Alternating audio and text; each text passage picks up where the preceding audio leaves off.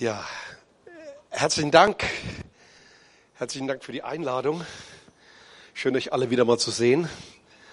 Ich pendle ja so manchmal zwischen Heppenheim und Bensheim. Beides Gemeinde, wo ich mich wohlfühle, wo ich so, ja, manches erlebt habe. Und Carmen habe ich vorausgeschickt. Also sie ist hier und ich freue mich sehr, dass sie so gut verortet ist bei euch. Und wir werden jetzt eine gute Zeit haben, um auf sein Wort zu hören. Und wir sagen hier, danke Heiliger Geist, du bist willkommen an diesem Ort. Und du hast mich gesalbt, dein Wort zu sagen, Herr. Nicht eine Information weiterzugeben, sondern Impartation zu geben, Herr, einen Geist des Glaubens und der Ermutigung freizusetzen für die Stürme, ja, für die Handhabung von Stürmen in unserem Leben. Danke, du bist hier. Wir schauen auf dich und wir hören jetzt von dir und deine Stimme. Amen.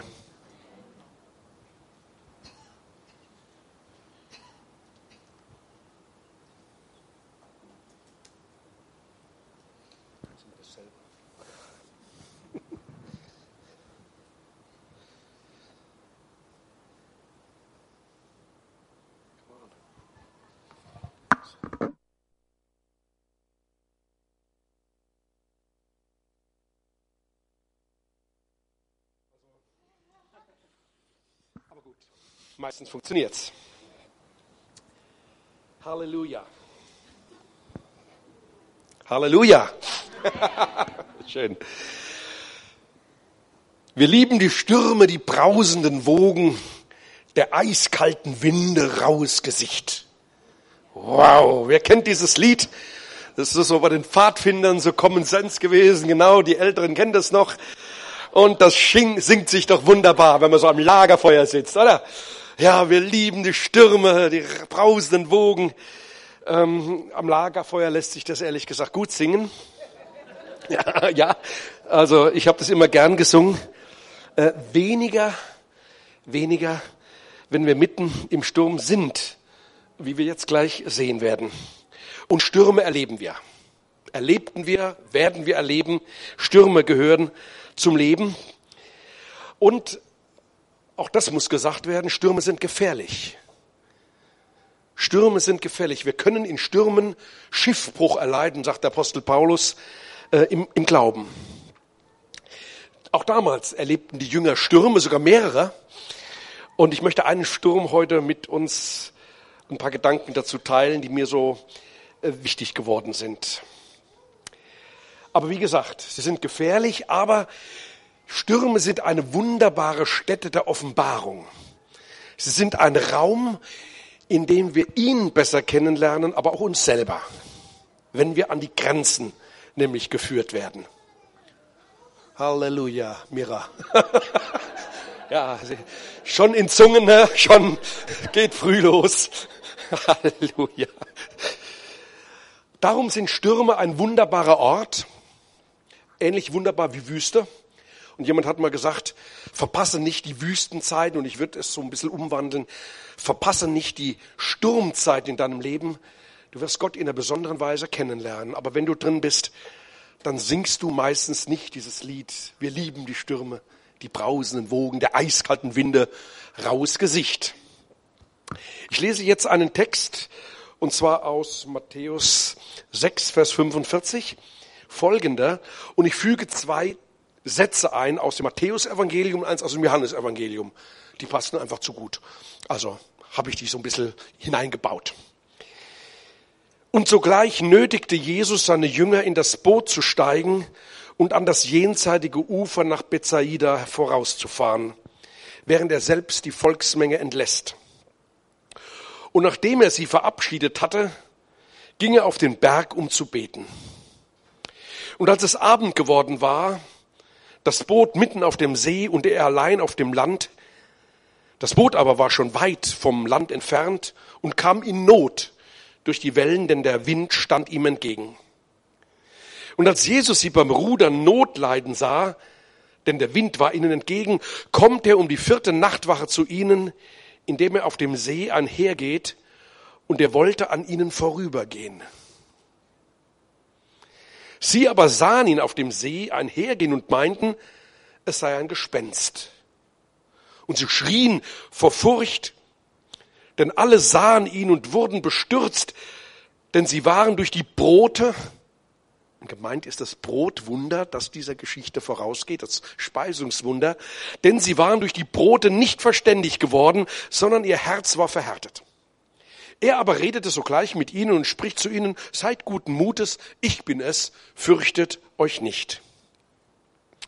Sie wollten ihn nun in das Boot nehmen, und sogleich war das Boot am Land, wohin sie fuhren. Eine interessante Story. Und ich werde einfach so fünf Einsichten da herausfiltern. Ähm, da steckt so viel drin, aber ich bin zeitlich ja begrenzt, wie wir vorhin nochmal festgelegt hatten. Zwei Stunden, genau. genau. Man sieht es mir hoffentlich nicht an, aber ich bin seit 45 Jahren jetzt mit Jesus unterwegs. Die Christiane kennt mich von allererster Stunde an, wo ich von neuem geboren wurde und meine Fragen an sie und ihren Bruder Walter hier in Bensheim dann so weitergeben konnte. 45 Jahre, Christiane, ist es jetzt schon her. Halleluja. Und ich habe dabei so manchen Sturm R und auch überlebt. Und diese Stürme, die ich jetzt so erlebt habe, sie waren jetzt nicht lebensbedrohlich. Und an manchen Stellen sind Stürme auch für Christen lebensbedrohlich. Das kann Verfolgung sein, das kann Krankheit sein. Es gibt lebensbedrohliche Stürme. Bei mir war es eher so existenziell bedrohliche Stürme, die ich so erlebt habe, in allen möglichen äh, Windstärken. Und ja, wie ich eben schon sagte, der Sturm ist kein Spiel, sondern Stürme sind lebensbedrohlich. Wir können in Stürmen Schiffbruch erleiden in unserem Glauben. Das lesen wir so in der Bibel. Und manche Stürme, das muss auch dazu gesagt werden, die verursachen wir selber. Wir rudern oder wir fahren, wir segeln sehenden Auges in eine Beziehung. Wir segeln sehenden Auges in eine Situation und der Heilige Geist hat uns gewarnt und gesagt, mach's nicht, mach's nicht, mach's nicht. Und du sagst, ach, ich liebe die Stürme, die brausen Wogen, ne? Sturm der Liebe. Und dann bist du im Sturm, ja, und denkst, wie bin ich da hineingekommen? Der Heilige Geist sagt dir, ja, ich hatte doch gesagt, segle da nicht hinein in diese Situation. Also, manche Stürme sind hausgemacht, wir provozieren sie selber, verursachen sie selber. Und manchmal sind es auch Stürme, hm, die aufgrund von Ungehorsam zustande kommen. Also ich denke an Jona, ne? der war ja auf der Flucht vor seiner Berufung, vor seiner Mission. Ähm, er wollte einfach nicht den Auftrag ausführen, weil er kannte seinen Gott. Er wusste, wenn ich die Predigt jetzt predige, dann tun die tatsächlich Buße. Und das geschehe in Ninive nur nicht. Da habe ich eine offene Rechnung über. Und dann wollte er fliehen. Wir können auch anders fliehen vor unserer Berufung oder vor einer Mission, die Gott uns gegeben hat. Und dann holt uns Gott zurück. Bei Jona war es äh, ein Fisch, äh, also ein Sturm und dann kommt ja auch die Gnade dann noch gleich ins Spiel nach drei Tagen. In manche geraten wir, wie gesagt, auch durch eigene Unwissenheit, unseren Unglauben oder durch die Dummheit, den Starrsinn anderer. Ja, da fällt uns auch ein Sturm ein, wahrscheinlich in der Apostelgeschichte. Ja, Paulus hat gesagt, macht's nicht. Ne? Fahrt nicht aus der Bucht, die ist hier sicher, wir sind hier safe, safe harbor. Und ja, die Fachleute wussten es besser. Nein, wir, wir schaffen das. Wir packen das. Okay, sagt Paulus, dann mal los. Und das Ende kennt ihr, ne? Es kam ein Sturm und sie erlitten Schiffbruch, aber, und schon wieder die Gnade, Gott war mit ihnen und Gott hat die ganze Mannschaft, die ganze Besatzung, die ganzen Mitgefangenen dem Paulus gegeben. Sie alle haben überlebt und es war eine weitere Station auf der Berufung des Apostels Paulus auf dem Weg nach Rom aber nicht so in unserer Geschichte. Und jetzt kommen wir wieder zurück zu unserer Geschichte. Die war nicht hauptgemacht, die sind nicht durch Unwissenheit, durch Starrsinn irgendwo da reingeraten oder durch Rebellion oder wie auch immer, sondern, und es ist die erste Einsicht, weil du Jesus gehorchst, kannst du in Stürme geraten. Oder indem du Jesus gehorchst, gerätst du in Stürme. Gucken wir uns das nochmal genau an hier. Jesus hatte seine Jünger genötigt. So übersetzen es einige. Andere gedrängt. Nach dem Motto so, jetzt aber los, steigt ins Boot. Und die Fischer, die meisten davon waren ja auch Fischer, Jesus, schlechte Idee. Da sehen wir schon am Horizont, da ballt sich was zusammen. So vermuten einige Ausleger. Also es könnte sein, dass die Erfahrung der Fischer dagegen gesprochen hat, in dieses Boot zu steigen. Also sie dachten, hm, lass uns lieber am sicheren Ufer bleiben. Da ist ein Sturm in, im Anzug und lass uns lieber am Ufer bleiben. Oder sie wollten einfach bei Jesus bleiben. Ne? Jesus hatte so eine Anziehungskraft. Seine Gegenwart, die war so erfrischend, die war so klasse, dass dann, auch komm, Jesus, wir wollen bei dir bleiben. Oder sie wollten Jesus an Bord haben. Sagen, Jesus, ohne dich, ohne dich, na, es gibt so ein Lied, aber das geht, ist eine andere Richtung. Ohne dich, hm, hm, hm, also ohne dich, Jesus, ähm, gehen wir nicht ins Boot, da segeln wir da nicht rüber. Und Jesus musste sie drängen, denn Jesus hatte etwas vor. Jesus hatte etwas vor. Sie mussten gedrängt werden, um das andere Ufer zu erreichen. Und Jesus wusste, was sie erwartete. Und Jesus war von dem Geschehen dann nicht überrascht. Nach dem Motto, oh, Mensch, hätte ich die Jünger mal nicht gedrängt, ins Boot zu gehen. Jetzt sind die im Sturm. Ha, wäre ich doch bei ihnen geblieben oder wären sie doch bei mir geblieben? Nein, Jesus weiß immer, was er tut. Wir nicht. Das ist die erste Einsicht. Du kannst in Stürme geraten und gerätst in Stürme, weil Jesus dir was beibringen will und weil du Jesus gehorcht hast. Gehorcht hast. Zweitens, mitten im Sturm vergewissere dich, dass es Jesus war, der dich ans andere Ufer geschickt hat. Also, Jesus hatte die Jünger ja nicht nur gedrängt, sondern ihnen auch gesagt, dass sie an das jenseitige Ufer nach Bethsaida vorausfahren sollten. Wisst ihr, und wenn Jesus etwas sagt, dann ist es nicht nur ein Auftrag. Ne? Also steig ins Boot, begib dich direkt dorthin, ziehe nicht über los, geh direkt nach Bethsaida.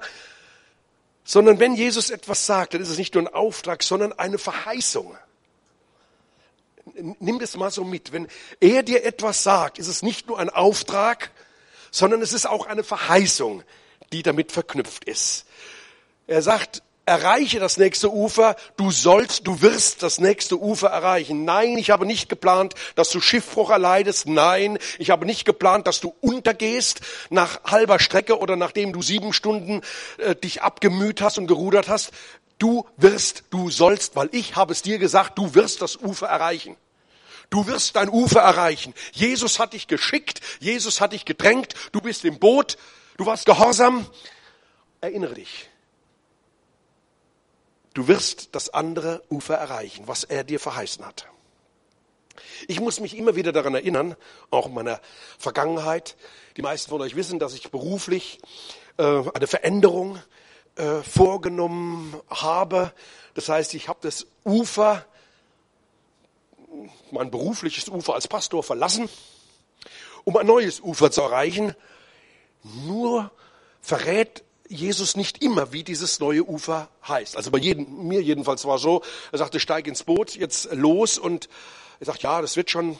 Und ich wusste nicht, wohin ich komme. Und jetzt bin ich äh, Chefredakteur bei der Charisma und kein, keiner weiß, äh, also ich wusste es nicht vorher, so ist es auch manchmal, dass du nicht an Bethsaida verraten bekommst und sagst, so, ich will dich dahin bringen, sondern du steigst ins Boot, du verlässt das sichere Ufer, du bist unterwegs und sagst, ja, es wird schon, es wird schon irgendwie gehen. Und trotzdem kannst du dann mit diesem, es wird schon irgendwie gehen, auch emotionale Stürme erleben, ne, wo du denkst, es tut sich nichts, es tut sich nichts, es tut sich nichts. Herr, du hast doch gesagt, ich soll und, und nur. Und dann erheben sich emotionale Stürme aus, es ist alles ganz ruhig. Aber der Herr und du weißt, in welchen Stürmen du innerlich bist. Kennt ihr das? Ja? Innere Stürme? Ja? Schlaflosigkeit? Ja? Okay. Okay. Gut. So. Also ich hatte Gottes unterschiedliches Reden erlebt. Ich fühlte mich gedrängt, doch ich kannte meinen Bestimmungsort noch nicht. Aber mein Glaubensbekenntnis war und ist, ich bin derzeit auch wieder mal so eine Art Sturm, das hört nicht auf, gell?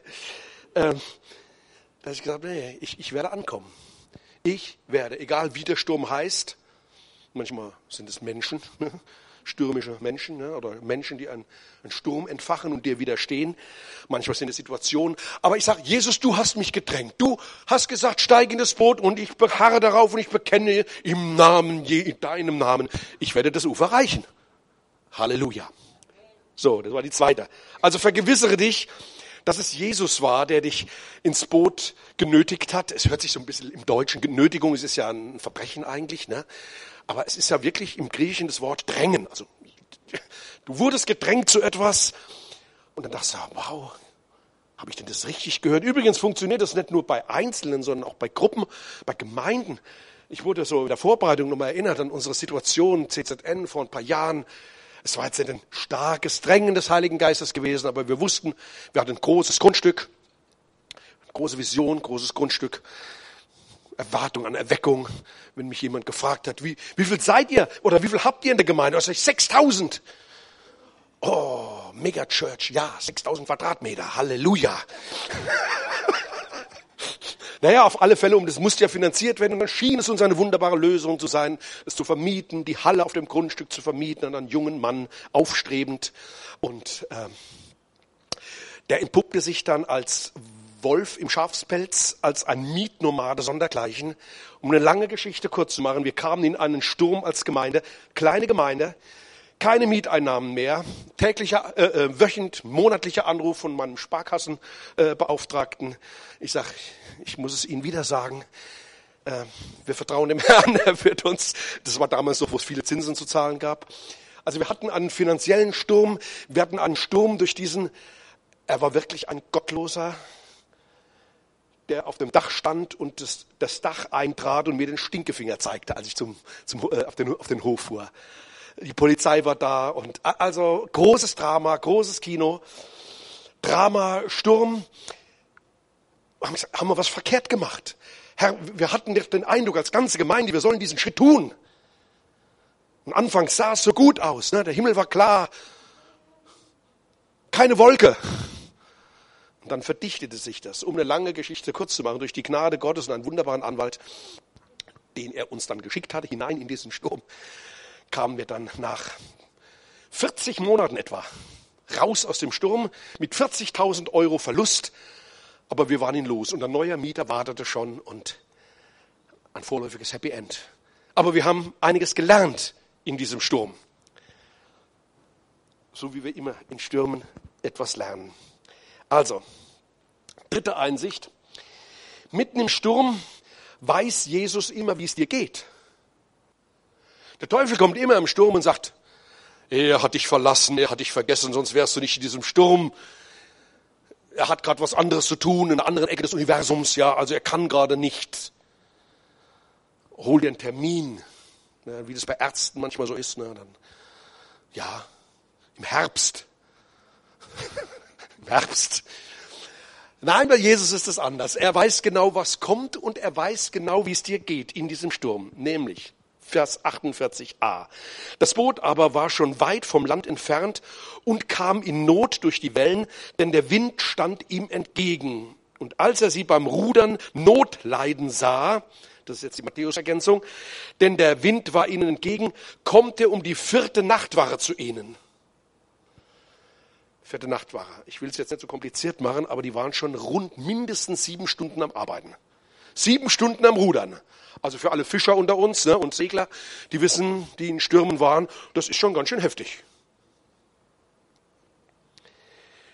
Sie hatten gekämpft, sie waren in einer realen Not, der Wind blies ihnen entgegen und sie kamen nicht von der Stelle. Kennst du das? Du kommst einfach nicht von der Stelle. Du tust und machst und es ist bedrohlich, schwierig. Du mühst dich, dein Ziel zu erreichen, was du glaubtest vom Herrn, dein Bethsaida, dass der Herr dir gesagt hatte, dass Jesus dir gezeigt hatte, und du ziehst alle Register, du setzt all dein Know-how ein und kommst aber wegen des Gegenwindes nicht voran. Und er kann sehr unterschiedlich auftreten und er muss, wie gesagt, nicht immer lebensbedrohlich sein, wie damals bei den Jüngern. Das war lebensbedrohlich, aber bei dir sind es vielleicht die Arbeitskollegen, ne? Oder der Chef, ne? Oh, der macht eine Welle, ne? Du kommst nicht voran. Wenn der nicht wäre oder wenn die nicht wären, es kann sogar Gemeinden habe ich gehört. Also ich spreche jetzt nicht von eurer Gemeinde. Ferne, das sei ferne. Ne? Aber ich kenne viele Gemeinden, wo die sich auf den Weg gemacht hatten und dann kommt dieser Sturm ähm, und die Gemeinde folgt plötzlich nicht mehr. Ne? Rudert in die andere Richtung. Das ist ja noch schlimmer. Ne? Dann Pastor hockt vorne ne? und rudert und anderen in die andere Richtung. Aber wie gesagt, ich spreche nicht von euch. Ich kenne euch ja kaum. Ne? Oder es kann ein Team sein, das dich am Vorangehen hindert. Du willst so gern tiefer, weiter, höher. Und die anderen sagen, ach, ist doch gut. Ist doch gut so. No risk. Du sagst, no risk, no fun. Und sagst, nö, komm, wir haben schon immer, das ist so kuschelig hier, ne? so, so schön. Warum denn auf den See hinausrudern ans andere Ufer, wo das Ufer so sicher ist, Jesus? Komm, lass uns lieber Barbecue machen und Fische braten. Das kann, um es jetzt ernster noch zu machen, das kann auch tödliche Krankheit sein. Christen erkranken. Und die Bibel sagt klar und identifiziert den Absender. Das sind die Werke des Teufels. Auch das kann passieren. Du wirst angegriffen. Du erlebst Schwäche, innere Schwäche, äußere Schwäche. Du gerätst in Finanzkrisen, du gerätst in Beziehungskrisen. Und du bist doch unterwegs im Namen des Herrn, du hast dich doch aufgemacht. Und dann tut sich dieser Sturm auf und du trittst auf der Stelle. Du kommst nicht vorwärts. Ja, im Gegenteil, der, die Strömung scheint dich abzutreiben. Der Wind steht dir entgegen, durch Personen, durch Umstände. Wie gesagt, ich will das jetzt nochmal wiederholen. Wichtig jetzt, Einsicht Nummer drei, Jesus ist nicht teilnahmslos. Und dein Ergehen in deinem Sturm ist ihm nicht egal. Vers 4, äh, Vers 4 äh, vierte Einsicht, Vers 48b. Jesus hat im Sturm nämlich Erwartungen an dich. Ich sagte das vorhin schon. Es ist nicht zufällig. Jesus möchte dich etwas, etwas lehren. Er ist nicht abwesend, er ist nicht teilnahmslos, aber manchmal möchte er, dass du Dinge tust im Sturm. Jesus kommt um die vierte Nachtwache zu ihnen, indem er auf dem See einherging und er wollte an ihnen vorübergehen. Warum wollte er an ihnen vorübergehen? Eine gute Frage, ne? Also ich fand es eine gute Frage. Warum wollte er an ihnen vorübergehen? Er sah ihre Not, er, er, sah ihre Situation, er sah den Sturm, er, er sah das alles, er ist teilnahmsvoll. Jesus hatte sich nicht geändert, er war voller Erbarmen nach wie vor und nun wollte er vorübergehen. Hattest du schon mal das Gefühl, Jesus geht an dir vorüber, während du im Sturm bist? Bitte mal Handzeichen. Eins, zwei, drei. Okay, vier, die anderen. Könnte sein, dass ihr das vielleicht doch erleben werdet. Und dann erinnert euch bitte hier an diese Story.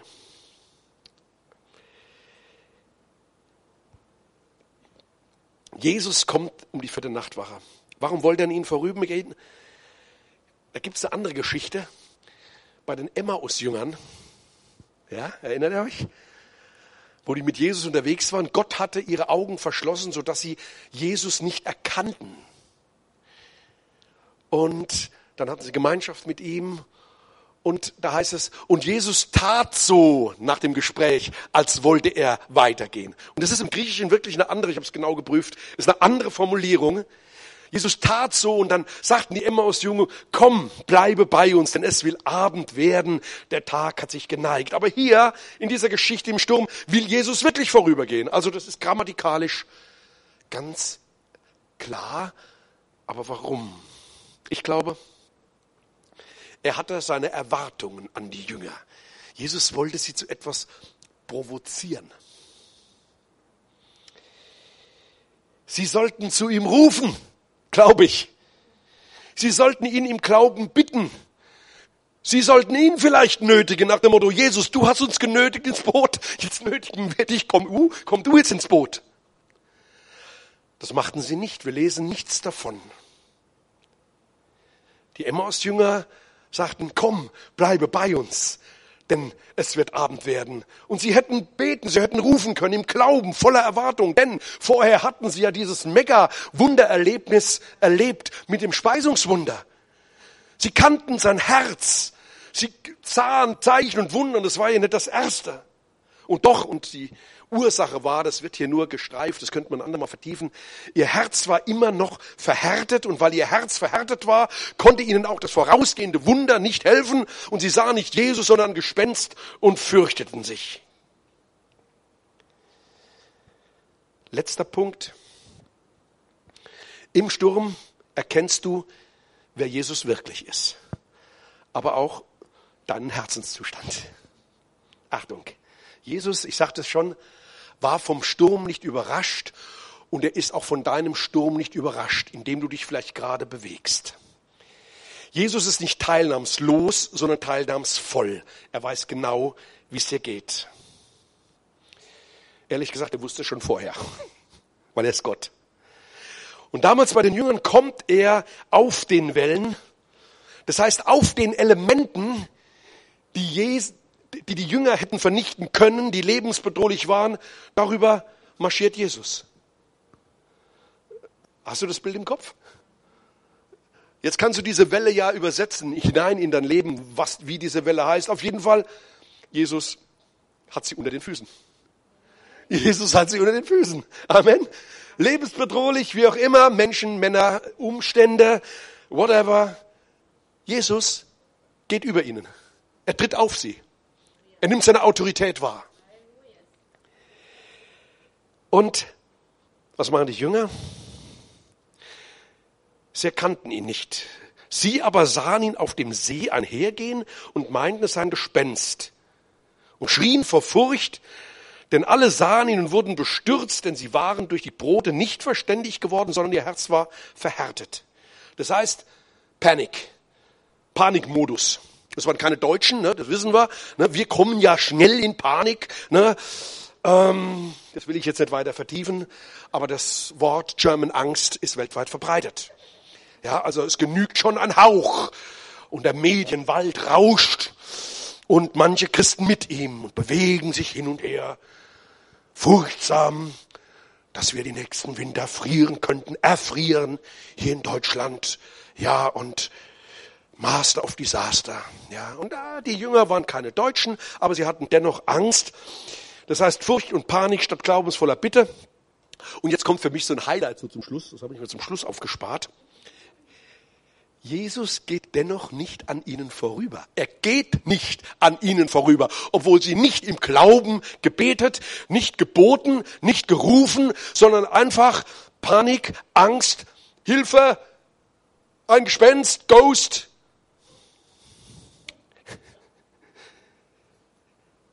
Jesus sagt nicht, ja, ihr hättet es jetzt besser wissen müssen. Ich hatte euch das Brotwunder, ich habe mich euch vorgestellt als den Miracle Worker als den Wegbereiter, als den Promise Keeper, ganz wie wir es eben gesungen haben. So, also durchgefallen, sorry, ich gehe weiter zu Fuß nach Bethsaida.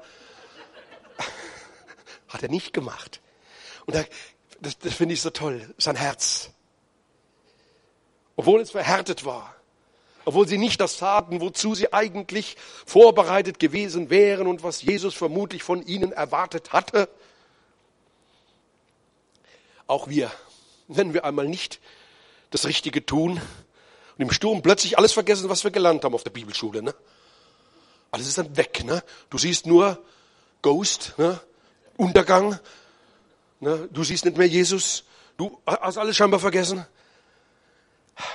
Dann darfst du erwarten, dass Jesus dennoch auf dich zukommt.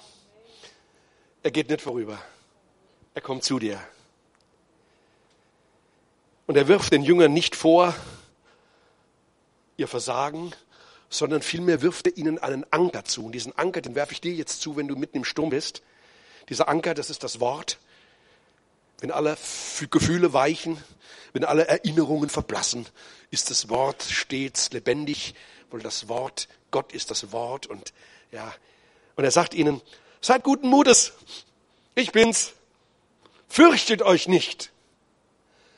Sei guten Mutes, der du dich jetzt im Sturm bewegst. Der Sturm hatte sich ja nicht verändert. Sei guten Mutes, ich bin's. Und die Griechen unter uns wissen, da ist diese Formulierung Ego, Ami, ich bin. Da klingt dieser Name Gottes durch. Ich bin der ich bin, ich bin der Schöpfer, ich bin der, ich bin, ich bin der Sturmhändler, ich bin der Miracle Worker, ich bin Gott. Darum sei frohen Mutes. Das heißt, du kannst das anwenden, indem du sagst, ja, Halleluja. Ich singe es nicht nur am Lagerfeuer, mein Lobpreis oder bei einer christlichen Konferenz, sondern mitten im Sturm, einsam und allein in meinem Zimmer. Halleluja. Und du fängst du vielleicht an, Halleluja, Halleluja, Halleluja. Vielleicht fällt dir nichts weiter ein, ne? oder du singst in Sprachen, was besser ist.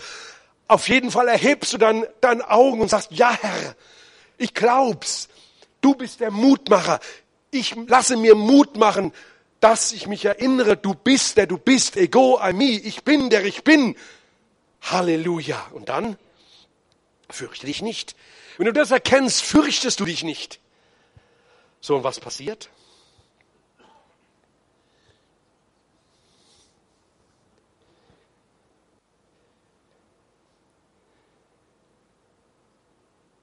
Plötzlich scheinen sie ihn zu erkennen. Vielleicht hat ihnen das Wort die Augen geöffnet, sodass sie erkennen und sie wollen ihn ins Boot holen. Jesus, jetzt aber schnell ins Boot, hier. Und nach den anderen Evangelienberichten scheint es ihnen auch gelungen zu sein, denn wir lesen, der Sturm legte sich und sogleich war das Boot am Land, wohin sie führen. Und sogleich, suddenly, du hast gekämpft, Du hast gebetet oder vielleicht nicht. Du hast gedacht, du kommst um. Du hast gedacht, Jesus ist ein Gespenst oder nicht anwesend. Und dann plötzlich der Sturm legt sich. Suddenly. Er ist im Boot. Sie holen ihn rein. Und dann hast plötzlich, und ich glaube, es war eine übernatürliche ähm, Transaktion, also eine übernatürliche Überquerung, sogleich. Das erwartet dich. Fünf Einsichten in ein Stürmen. Nach dem Sturm ist vor dem Sturm. Sorry. Ja. Christsein heißt nicht easy living. Du wirst geprüft, du wirst getestet, du wirst herausgefordert. Gott provoziert dich. Er möchte glaubensvolle Handlungen. Die Geschichte hätte anders ausgehen können, glaube ich, weil Jesus uns immer Spielräume gibt. Das war nicht festgelegt. Sie hätten sagen können, hey, ui, wir haben ja ein Mandat. In dem Namen Jesu gebieten wir dir Sturm, Welle, ne, und so. Oder sie hätten sagen können, hey, Jesus, Eile. Wir sind am Ende unserer eigenen Kraft. Jetzt brauchen wir deine. Verschiedene Möglichkeiten. Aber jetzt haben wir dieses Barmherzigkeitsszenario. Lass uns aufstehen. Gib dem Herrn mal ein Klatschopfer. Halleluja. Halleluja. Sturmstiller. Jesus, wir preisen dich. Du bist der Sturmstiller. Du bist der, der nicht vorübergeht, auch wenn wir es manchmal denken. Du bist auch nicht ein Gespenst, sondern du bist real. Du bist Ego Ami. Du bist der Gott der Väter. Du bist der Gott Israels. Du bist derselbe gestern, heute und in Ewigkeit. Und auf dich ist Verlass. Egal wie der Sturm heißt, egal wie er verursacht wurde. Wir sind im Boot um deines Namens willen. Wir bewegen uns Richtung Bethsaida, wie immer das in unserem Leben heißt, als Gemeinde, als Team, als Einzelne. Und darum geben wir dir alle Ehre. Wir sind zuversichtlich. Ja, wir sind guten Muts. Wir sind guten Muts. Sag mal, ich bin guten Mutes. Ja, es war ein Anfang. Ich bin guten Mutes. Ich fürchte mich nicht. Halleluja. Wir hören noch ein Lied. Halleluja. Ja, ich denke, ich versiegle das gerade noch so in euren Herzen. Und ich versiegle das jetzt in euren Herzen, denn wir wissen nicht, was die Zukunft bringt. Dieses Wort soll versiegelt sein. Dieses Wort soll euch begleiten. Und wenn der nächste Sturm kommt, werdet ihr euch erinnern. Ihr werdet euch erinnern an den Sturmstiller. Ihr werdet euch erinnern an Jesus, den Barmherzigen. Und ihr werdet erleben, wie er euch den Zustand ohne Anklage eures Herzens offenbart und sein Herz. Und wenn ihr es kapiert habt, werdet ihr plötzlich am anderen Ufer sein. In Jesu Namen. Amen.